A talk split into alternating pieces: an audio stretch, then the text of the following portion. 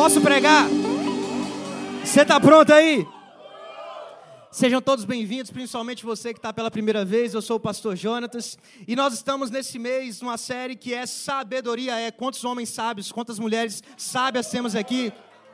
Na semana passada a gente começou a falar que sabedoria é o quê? Conhecer? Sabedoria é temer a Deus. Amém? E a gente entendeu lá no primeiro versículo que eu li, que fala sobre a diferença entre o zombador e o sábio. Quantos lembram disso? Se você quer ser alguém sábio, a palavra diz que você precisa de três coisas. Quem lembra? Primeira coisa, repreensão. Diga comigo, repreensão. Quem ama ser repreendido, dá um glória a Deus bem forte.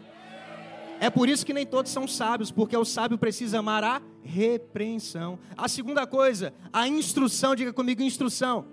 E a terceira coisa, o ensino. Diga ensino. A Brendo Pitt. Oi? Tá no podcast, tá certo? Quem não assistiu semana passada, me dá depois só qual é o, o, o canal. Pronto, lá no nosso Instagram tem um link e aí você vai clicar lá em podcast, tá certo? Então vai ter as nossas mensagens, ainda não estão em vídeo, ainda, mas estão em podcast, em áudio, tá certo? Então se você perdeu, vai lá, manda para pessoas. Mas o temor, então, ele depende dessa, desses três elementos: a repreensão, a instrução e o ensino. E falando em ensino, abrindo esse parênteses, daqui a 15 dias vamos começar o nosso ensino aqui na igreja. Então, se você deseja crescer em sabedoria, você precisa estar nesse ensino. Nós vamos ensinar sobre ah, alguns fundamentos do Antigo Testamento. Vamos ler a Bíblia mesmo, vamos abrir ali ver, é, capítulos, né, livros mostrando um pouquinho sobre a Bíblia e o que Deus falou através do Antigo Testamento. Então quero muito que você não fique de fora, tá certo? Se você congrega às 10 horas da manhã, você pode escolher uma das sessões 17 ou 19 para você vir e fazer o seu curso, tá certo? E vai ser no mesmo período do culto, então tem uma duração máxima de 1 hora e 30 minutos total, tá certo? Então eu quero muito que você leve isso a sério, porque temer a Deus é o quê? Levar Deus a e investir em ensino. É levar Deus a sério e é levar você a sério. Amém? Hoje a gente vai falar um pouquinho sobre a parte 2. Sabedoria é, diga comigo, aprender com as experiências. Você está aqui? Sabedoria não é ter experiências, é aprender com a experiência. Quantos aqui já passaram algo na sua vida e você acabou repetindo o mesmo erro? Só eu. Por quê? Porque nem sempre o fato da gente passar por algo quer dizer que a gente aprendeu. E a gente está aqui hoje para aprender com as experiências. E você vai entender que quanto mais você aprende com algo que você viveu, mais sábio você se torna. E se você não aprende com as experiências, você vai perceber algumas características que talvez você reconheça na sua vida. Características de pessoas que estão vivendo experiências, mas por não aprenderem, estão em um ciclo. E a gente vai falar um pouquinho sobre esse ciclo. Amém? Diga comigo, só cresce quem aprende. Internaliza isso aí. Só, eu só vou crescer se eu aprender. Então, passar por algo difícil passar por uma perda, passar por um desafio, passar por tribulações, passar por tentações, não necessariamente é algo ruim. Só é ruim se você não aprende. Mas se você aprende, você cresce. E se você cresce, você cresce em todas as áreas, e principalmente na sabedoria, que é um conhecimento que te gerou um aprendizado. Amém? A sabedoria basicamente é um conhecimento que gerou um aprendizado. Então, aqui em Números capítulo 14, conta a história, na verdade é um resumo da história do povo de Israel que foi liberto do Egito estava ah, circulando em um deserto. E diz assim, Números capítulo 14, no verso 11. Abra comigo, Números 14, verso 11.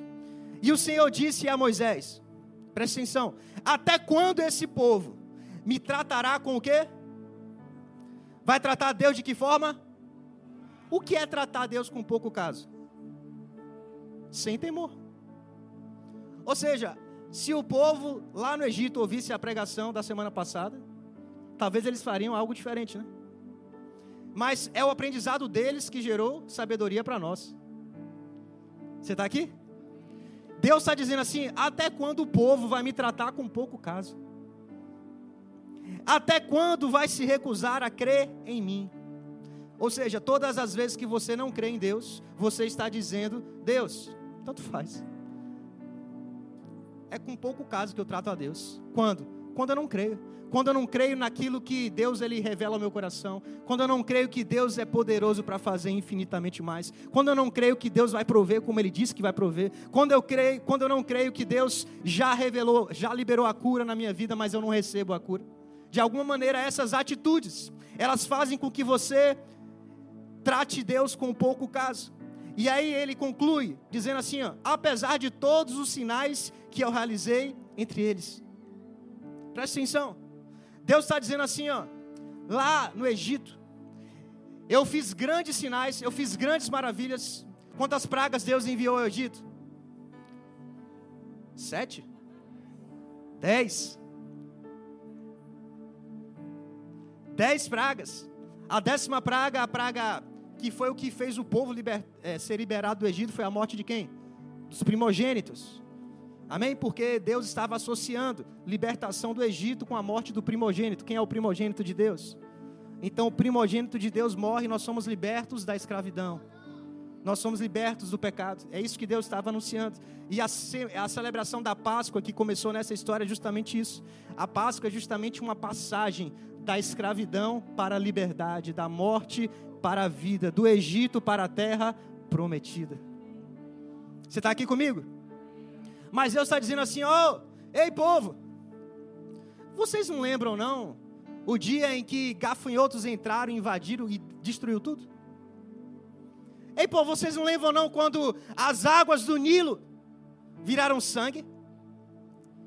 Será que vocês já se esqueceram o que eu fiz no passado? Porque se você se esquece o que Deus fez na sua vida no passado, você passa a tratar Deus com pouco caso. Você está aqui ou já foi? Todo mundo que esquece o que Deus fez ontem, e anteontem, e, e semana passada, quando você se esquece, por isso que o profeta diz: Eu vou trazer à minha memória o que? O que me dá esperança. O que, que dá esperança? O Deus que fez ontem. É o mesmo Deus que vai fazer hoje. E o Deus que está fazendo algo hoje. É o mesmo que vai fazer amanhã, Bruno, na minha vida. Quando a palavra diz: Não andeis ansiosos por qualquer coisa. Antes, lance sobre ele a sua ansiedade. Por quê? Porque eu trago à minha memória algo que eu vivi no passado. E eu não lembro da derrota, eu lembro do livramento. Você lembra naquele dia que você não tinha para onde ir? Você lembra daquele dia que você tinha uma enfermidade? Você lembra naquele dia que a geladeira estava vazia? Você lembra daquele dia onde ninguém te abraçou e você recebeu um abraço de alguém representando Deus na sua vida? Aí você faz assim, ó. Eu vejo uma situação hoje e o mesmo Deus que fez ontem, esse mesmo Deus, ele vai fazer hoje. E esse mesmo Deus que está fazendo algo hoje, eu não vou esquecer. Quando algo acontecer amanhã na minha vida, o Deus que fez ontem, vai fazer hoje e vai fazer amanhã também. Sabe o que isso gera em Deus? Respeito, honra, temor. Porque você está consciente da presença de Deus. E você está consciente que, independente, como Davi diz, mesmo que eu ande no vale da sombra da morte, ele está dizendo o quê? Mesmo que no meu futuro exista um vale, e o nome desse vale seja sombra e morte, eu não vou temer, porque Davi sabia que o mesmo Deus que fez ontem, está fazendo hoje, e ele profetizou: mesmo que o futuro seja vale da sombra da morte, Deus vai fazer lá. Mas o povo de Israel estava fazendo o quê? Murmurando, Bruno. E quando você murmura da sua vida, ah, tá tudo ruim na minha vida, cadê Deus? É o povo lá no deserto. E sabe onde é que estava Deus? Deus estava todo dia com uma nuvem, tapando o povo do sol. Era um sombreiro ambulante, para o povo não se queimar no sol do deserto. Mas tinha gratidão no povo? Não. Sabe por quê? Esqueceram do que aconteceu no passado. Não aprendeu com as experiências do passado. Quem não aprende com o passado, não valoriza o que Deus está fazendo hoje. E não tem fé para entender que porque Deus fez no passado e vai fazer hoje, meu futuro está garantido. Não importa o que eu passe, meu futuro está garantido, porque o mesmo Deus que fez ontem está fazendo hoje, e porque Ele está fazendo algo hoje, eu tenho certeza que Ele vai fazer no meu futuro. Você não precisa ficar preocupado, você não precisa saber, ah, será o que eu vou viver? Será que o vai quebrar e agora a guerra em Israel? Será que Jesus está voltando? Tomara que volte mesmo. Uma certeza eu tenho, se ele volta, eu vou com ele. Porque é o Deus que me salvou quando eu estava no lamaçal do pecado. Se ele fez isso lá atrás, quando eu estava vivendo escravo do pecado. Quanto mais hoje eu buscando a santidade, quanto mais Deus, hoje eu vivendo temendo a Deus, o que é que Deus não pode fazer na vida de alguém que antigamente estava no passado, no lamaçal, fazendo algo que desprezava a Deus, a palavra de Deus, os princípios de Deus, e hoje você está aqui buscando a Deus na igreja, você quer conhecer mais a Deus, você quer buscar mais a presença de Deus. Ei, se Deus pôde fazer algo na tua vida quando você estava no lamaçal, esse Deus que fez lá atrás está fazendo algo hoje na tua vida, e esse mesmo Deus vai fazer algo amanhã na tua vida, e depois de amanhã na tua vida, quem recebe, levanta a tua mão. Você não pode se esquecer daquilo que Deus faz.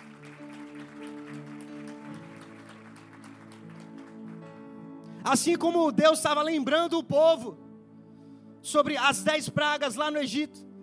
E mesmo assim, Deus fala assim: beleza, vocês não lembram, não, né?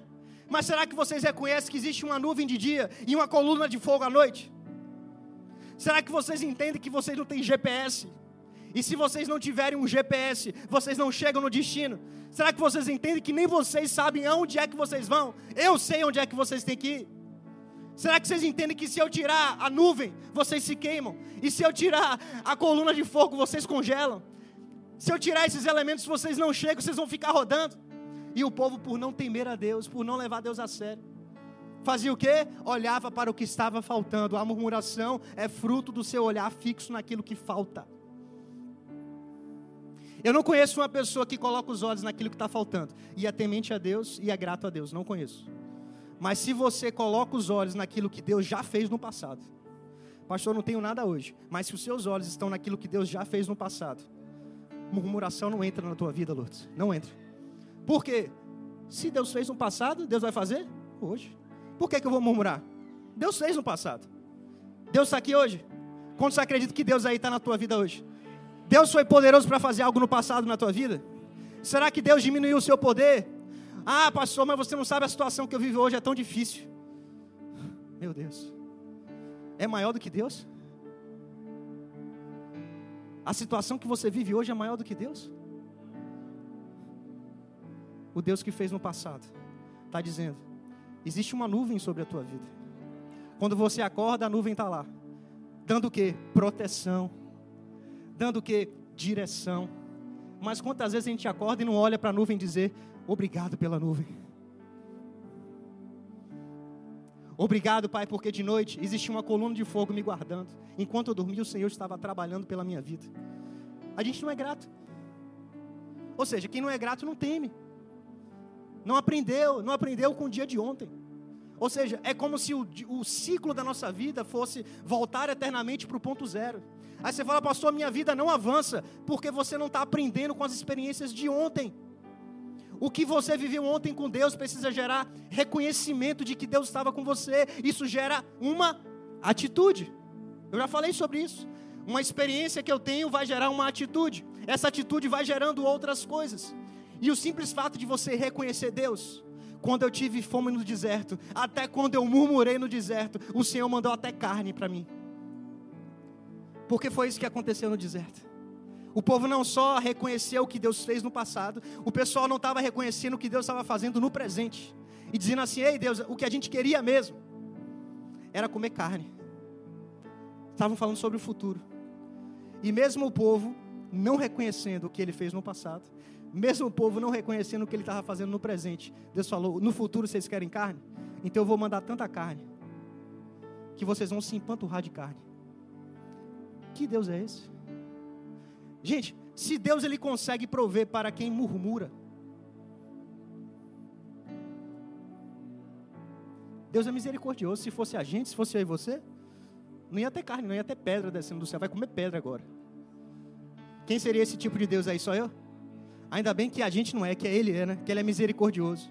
Porque você imagine, você livra o povo do Egito, guia o povo durante a, a, a, o deserto, promete uma terra que manda leite e mel, e só ingratidão, só murmuração. Ah, bom seria se a gente voltasse para viver no Egito. Hum? Bom seria você voltar a viver no pecado? Então você não aprendeu. Se para você no seu coração a vida de crente é difícil, pastor. Mais difícil é ser escravo do pecado. Difícil é você querer acertar e não conseguir, porque não existe uma graça. Difícil é você tentar acertar, mas o diabo te prender com grilhões. E sabe o que é mais difícil? quebrar esses grilhões. E Jesus já fez. Mas a questão é: você é grato?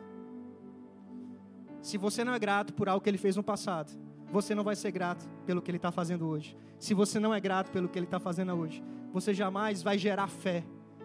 Porque a fé depende de trago à minha memória o Deus que fez ontem. Ele vai fazer algo hoje. E porque eu sei que Ele está fazendo algo hoje, amanhã, não importa, Deus. Eu não sei o que vai acontecer na semana das pessoas essa semana, Pai. Mas Espírito Santo, eu oro agora, Pai. Trazendo a memória. Feche seus olhos, levanta suas mãos. Deus está trazendo a tua memória. Deus está trazendo livramentos feitos no passado. Deus está trazendo momentos que você teve de experiências com Ele essa semana seja em cultos, seja lá na tua casa lavando é, o, o prato, seja lá quando você estava na academia ouvindo algo, seja quando você estava no seu trabalho, no transporte público, Deus está lembrando, você lembra quem era eu ali com você, te dando instrução, te dando palavra, te dando direções. Você se lembra que era eu queimando no teu coração, filho? Você lembra quando você estava chorando na tua casa?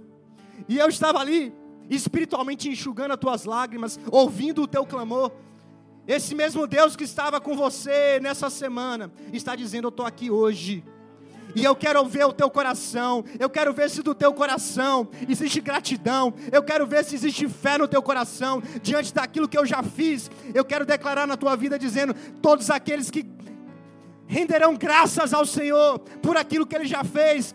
Hoje será um dia de milagres sobre a tua vida. Hoje será um dia de sinais sobre a tua vida. Hoje será um dia de prodígio sobre a tua vida. Para todo filho, para todo coração grato, para todo aquele que reconhece: Deus fez algo na minha vida, na minha vida essa semana. Esse Deus está fazendo algo hoje na minha vida. Eu quero, CNX, gerar expectativa no teu coração, porque porque o mesmo Deus que fez algo ontem está fazendo algo hoje. O Deus que te livrou essa semana está fazendo algo hoje. Eu não sei o que você precisa, eu não sei o que você está buscando, mas eu sei que o mesmo Deus que estava com você no dia que você orou essa semana, no dia que você buscou essa semana, esse Deus está aqui e Ele está curando alguém nesse momento, Ele está trazendo resposta para pessoas nesse momento, Ele está avivando pessoas que chegaram aqui com o coração duro, Ele está colocando palavras na sua boca, Ele está trazendo visões ao seu coração, porque o mesmo Deus que estava com você durante a semana está aqui hoje ministrando ao teu coração. Aleluia, Jesus.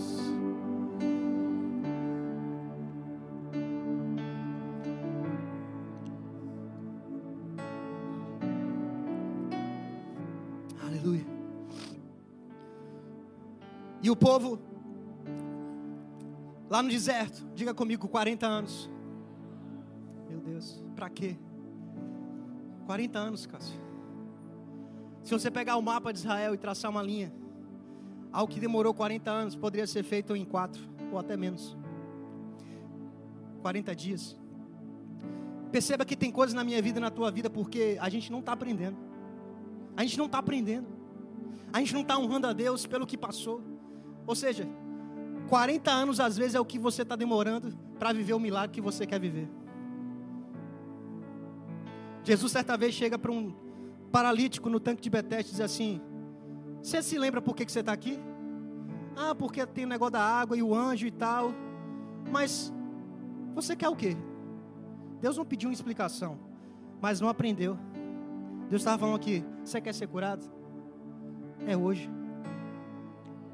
Deixa eu dizer algo para você coisas que estão demorando 40 anos para acontecer na tua vida, pode demorar 40 dias se você virar uma chave. Passou qual a chave que precisa virar? Eu já falei. Você no meio do deserto. Vira só o pescoço assim. Ó. Vira só aqui. Ó. Você pode virar espiritualmente aí. Essa virada do seu pescoço, vira aí seu pescoço. Quando você olha assim, ó, você vai ver todos os livramentos que Deus levou sobre a tua vida. Quando você olha para frente, um deserto. Mas quando você olha para trás, quantos livramentos? Hein, Leandro? Lá no teu trabalho. Quantos livramentos? Às vezes você nem sabia que uma bala perdida passou perto de você. Você nem sabia. Não chegou ao seu conhecimento. Ou um ladrão que queria, às vezes, abordar você por algum motivo, acabou indo para outra pessoa, enfim, misericórdia, mas Não chegou em você. Você nem sabe. E o que Deus manda dizer à igreja é: olha mais para trás, no sentido de, poxa, Deus tem feito tanta coisa. Aprenda o mesmo Deus que fez ontem. Sabe o que isso vai encurtar para você? Diga comigo tempo. Existem três coisas. Existem mais, mas eu coloquei três coisas. Quem não aprende acaba vivendo num ciclo de três coisas. A primeira coisa, você vive em um círculo de derrotas. De derrota. Ah, pastor, Deus não quer me dar vitória. Não, não, não, não. Deus já te deu. Deus já te deu. O povo, por não aprender, estava vivendo, eles ficavam girando lá no, lá no deserto girando, dando voltas. Sabe que espiritualmente está assim você? Ali está o teu propósito, aqui está o seu ponto de partida, e a gente está aqui como igreja, conexão no meio, né? Você chega do seu ponto de partida, e aí pode ser quebrado, destruído, pode ser cheio de religiosidade. Não sei qual é o seu ponto de partida. Você chega aqui no seu ponto de conexão entre o seu ponto de partida e o seu destino.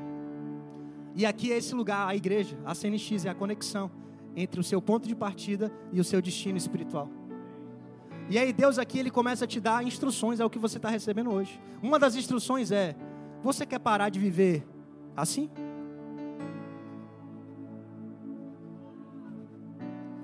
Ei, pega isso aqui espiritualmente, tem gente assim hoje. Você fala, pastor, eu quero ir lá. Mas o que você está vivendo é isso aqui mas eu quero ir lá. Por que, que isso aqui não está aprendendo com as experiências? Quem vive sem aprender vai viver dando os giros, círculos. Era assim o povo em Israel, é assim você na sua vida. Você comete um pecado, diz assim: Deus, eu me arrependo. Não se arrepende, porque você volta para o mesmo lugar do pecado. Eu já vivi isso na minha vida. Quantas vezes, Deus, me arrependo. Deus fala: Não, ainda não. Por quê? Porque você voltou a cometer o mesmo erro. Quem comete o mesmo erro não está arrependido. Pode até ter tido remorso. Arrependimento é mudança de rota. Em vez de ir para cá, não, eu decidi, agora é para lá. Em vez de me inclinar para o pecado, eu me arrependi, não vou mais pecar. Eu agora vou me inclinar para a justiça, para a santidade. Aí o ciclo, Bruno, se rompe. Mas se o ciclo na tua vida não se rompeu, é porque está existindo remorso, mas não está existindo arrependimento. Para o ciclo se romper, tem que se arrepender. Por isso que a palavra diz: arrependei-vos e crede no Evangelho. O princípio da salvação é arrepender. Não vou viver mais o passado. O que passou, passou. Eu quero viver algo novo. Quantos querem viver algo novo? Então a gente precisa se arrepender mais, CNX. A gente precisa parar de ser hipócrita. E eu estou no bolo. Dizendo, Deus, eu estou arrependido. Não está, sem vergonha. Não está. É Deus falando comigo, tá? Estou falando como Ele fala comigo. Quando eu volto para o mesmo erro, Deus está dizendo: você é sem vergonha, você é cara de pau, você não está me levando a sério. Tem alguém assim? Ou só eu? Que em alguma área você fala: Deus, eu estou arrependido, mas volta toda semana, toda semana, todo mês, todo dia. Deus, estou arrependido. Não está, não está. E Deus fala para mim: para de hipocrisia, toma uma decisão. Se você, como eu, precisa tomar uma decisão nessa manhã, Deus está dizendo: o ciclo vai se romper hoje para quem tomar a decisão. Diga para quem está do seu lado: o ciclo vai se romper hoje. Basta você tomar uma decisão. Diga para quem está do seu lado: diga, hoje é dia de ciclo ser rompido. Para quem tomar decisão.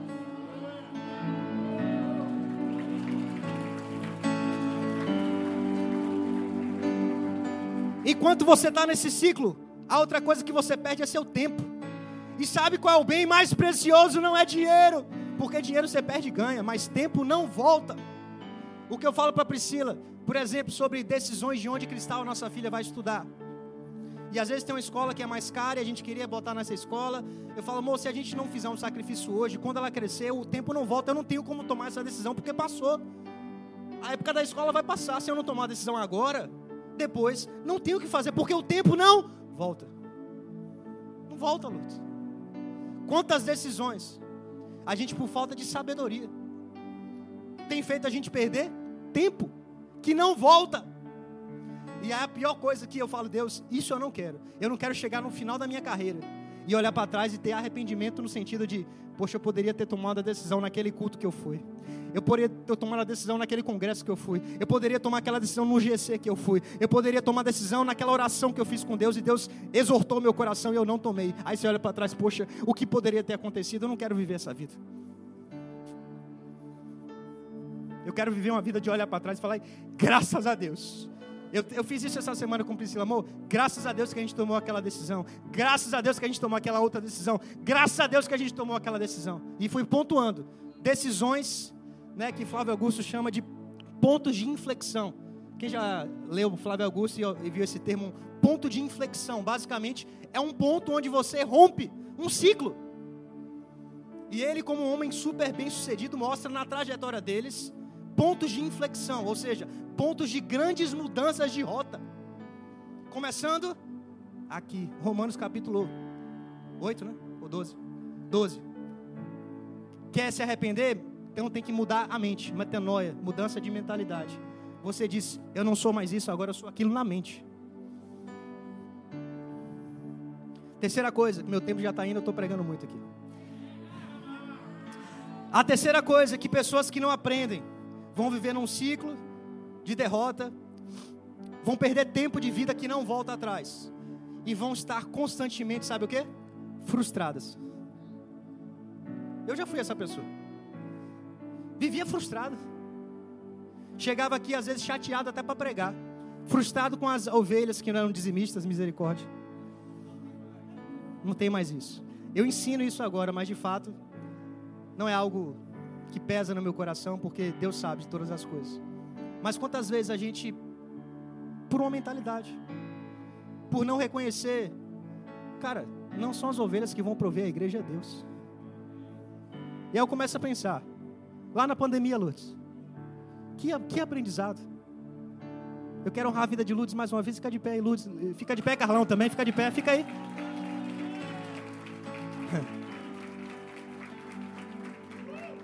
Eu nunca vou esquecer o que você fez por mim no momento da pandemia. As portas estavam fechadas aqui. Não tinha ninguém aqui. E muitas pessoas, por não estar mais presencialmente, pararam de ofertar, pararam de dizimar. E você me ajudou a segurar as, as barras, as pontas aqui. Momentos que eu até falei, Lourdes, eu acho que a gente vai ter que fechar as portas. Não está dando. O pessoal parou. Parou de ofertar, parou de dar. Lourdes, me ajude. Quase entrando em depressão. Lourdes, depois de tudo que a gente passou, não é possível.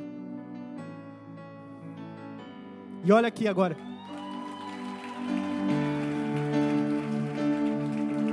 Obrigado. Obrigado. E eu quero declarar sobre a vida de vocês, o mesmo Deus que fez algo ontem.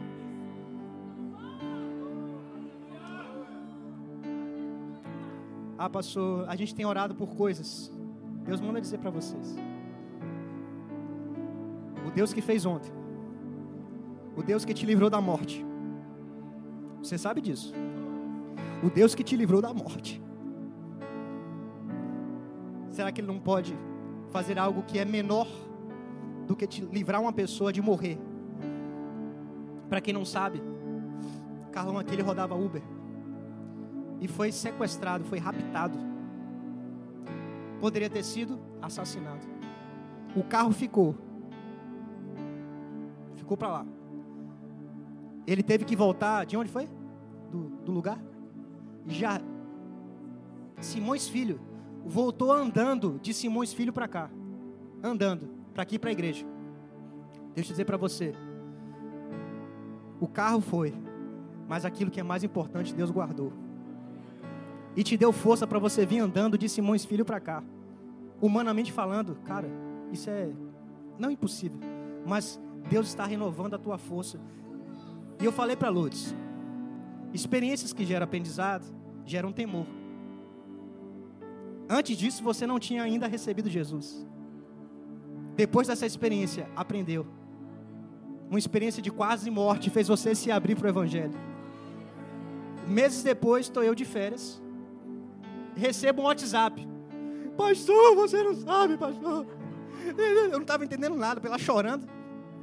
No final, Carlão recebeu Jesus, glória a Deus, aleluia. Aí eu falei, glória a Deus.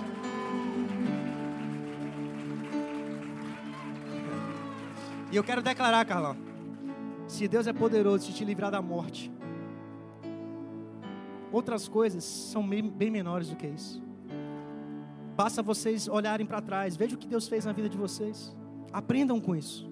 E que a fé de vocês se baseie nisso. O Deus que fez, o Deus que me livrou da morte. Esse Deus vai trazer tudo o que eu preciso para cumprir o meu propósito. Amém? Recebam isso em nome de Jesus. Você pode aplaudir a Jesus?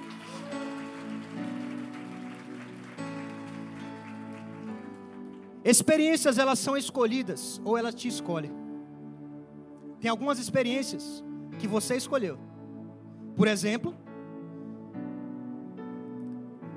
quantos lembram que nesse processo do povo circular na terra prometida, existiam entre eles doze futuramente espias da terra prometida. Entre essas doze existiam dois chamados Josué e Caleb. Qual foi a experiência que o povo escolheu? Por murmurar, ficaram circulando no deserto. Ok? Passou um tempo. Agora, Moisés morre. Ou Moisés estava prestes a morrer ali na história. E Deus fala para Moisés: Você vai enviar 12 espias.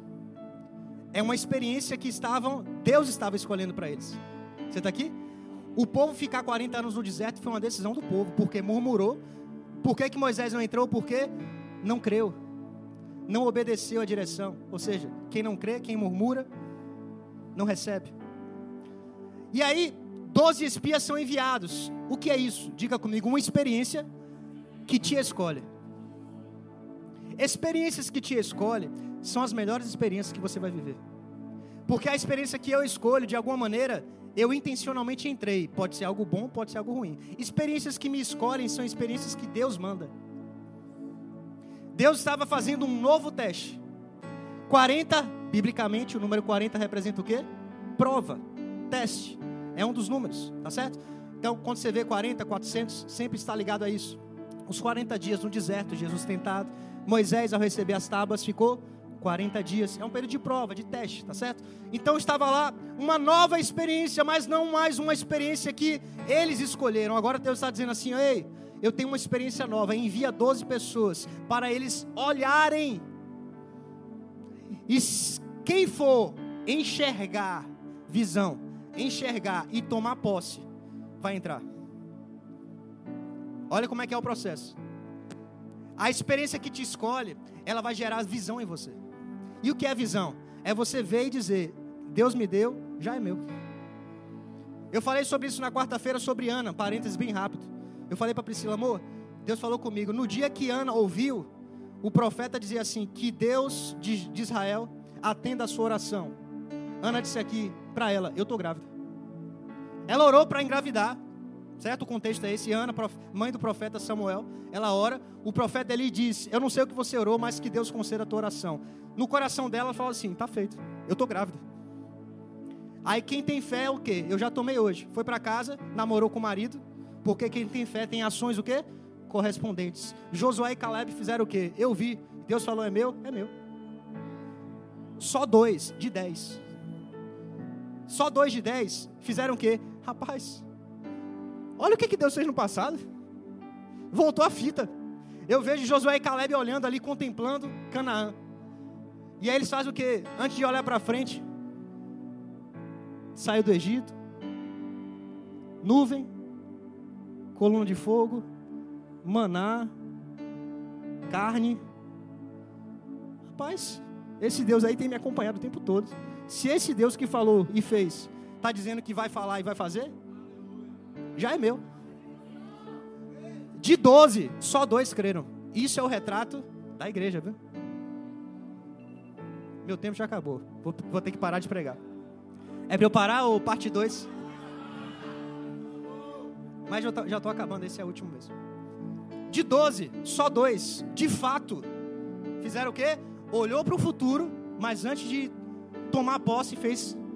Deus fez, Deus fez, Deus fez. Olhou para hoje, Deus está fazendo hoje, porque só de vir uma palavra profética sobre a tua vida, Deus está fazendo algo na tua vida, porque é a palavra profética que constrói o teu futuro. Tem muitas decisões que você vai tomar que são palavras que serão liberadas hoje na tua vida. E para você é como Ana, o profeta disse: Deus ouviu a tua oração, que seja conforme a tua oração. É hoje, você está grávida hoje. Eu criei, me relacionei com meu marido, depois de nove meses a gente viu o resultado. Josué e Caleb olharam a terra, falaram assim: Ei, ah, tem gigante. Oxi, tem gigante. Por quê? Meu irmão, o que é esses gigantes? Diante de 40 anos no deserto, onde a roupa não se estraga, a roupa crescia junto com as crianças. Que abriu o mar vermelho, que engoliu os exércitos de Faraó. Gigante, não tem como. Deus é muito maior e Deus já provou. Mas só dois, Lourdes, só dois de dez tiveram essa visão. Quem é a geração de Josué e Caleb aqui? Nem todo mundo levantou a mão é para te provar. Eu tenho falado cada vez mais com Priscila. A fé para mim ela tem se tornado cada dia mais real, porque a fé ela existe um passo do conhecimento sobre eu sei que Deus pode. É um conhecimento. Quantos sabem que Deus pode fazer algo na tua vida? Agora existe um outro passo. Quantos creem que Ele está fazendo algo hoje porque Ele já fez no passado e por isso Ele vai fazer? É diferente. Quando você chega num lugar como esse, com um conhecimento de que Deus pode fazer é uma coisa. Deus pode, Deus pode fazer mesmo. Mas Deus não faz muitas vezes. Jesus pode, voltou para sua cidade, não fez muita coisa. Porque talvez o povo nem sabia se ele podia, ou sabia que podia, mas não sabia se ele queria. Dúvida. Fé e dúvida não bate. Mas quando você tem uma consciência, eu não só sei que Deus pode, mas eu sei que porque Ele fez no passado, Ele está fazendo hoje. De alguma maneira você compromete Deus. Quando você diz assim, Deus, eu estou chegando aqui hoje nesse culto. E eu sei o que o Senhor já fez na minha vida. E diante do que o Senhor já fez, eu estou profetizando que o Senhor vai fazer algo na minha vida hoje. Você compromete Deus. E Deus, Ele é fiel à Sua palavra. Por isso que a oração do, de Eli, profeta, foi: Que seja conforme a tua oração. Quantos vão orar nessa, nessa manhã? Eu quero profetizar que a sua oração, Deus está ouvindo. E assim como Eli falou para Ana, que seja feito conforme a tua oração. Eu declaro sobre a tua vida que orações serão ouvidas nessa manhã. Eu declaro sobre a tua vida essa manhã que ciclos serão quebrados. Eu declaro na sua vida que nenhuma tribulação, nenhuma dificuldade, nenhum problema que você está vivendo hoje vai paralisar você. Fique de pé no seu lugar, deixa eu profetizar sobre a tua vida. Feche seus olhos, levanta as suas mãos. Tudo aquilo que tem se levantado como obstáculo na tua vida, tudo aquilo que tem tentado paralisar você, deixa eu dizer, Assim como Josué e Caleb tomaram uma decisão, eu não vou olhar para o gigante, eu vou olhar para Deus. Porque o Deus que abriu o mar vermelho, o Deus que colocou a nuvem, o Deus que colocou a, a coluna de fogo, o Deus que deu o maná do céu, esse Deus vai derrubar esses gigantes.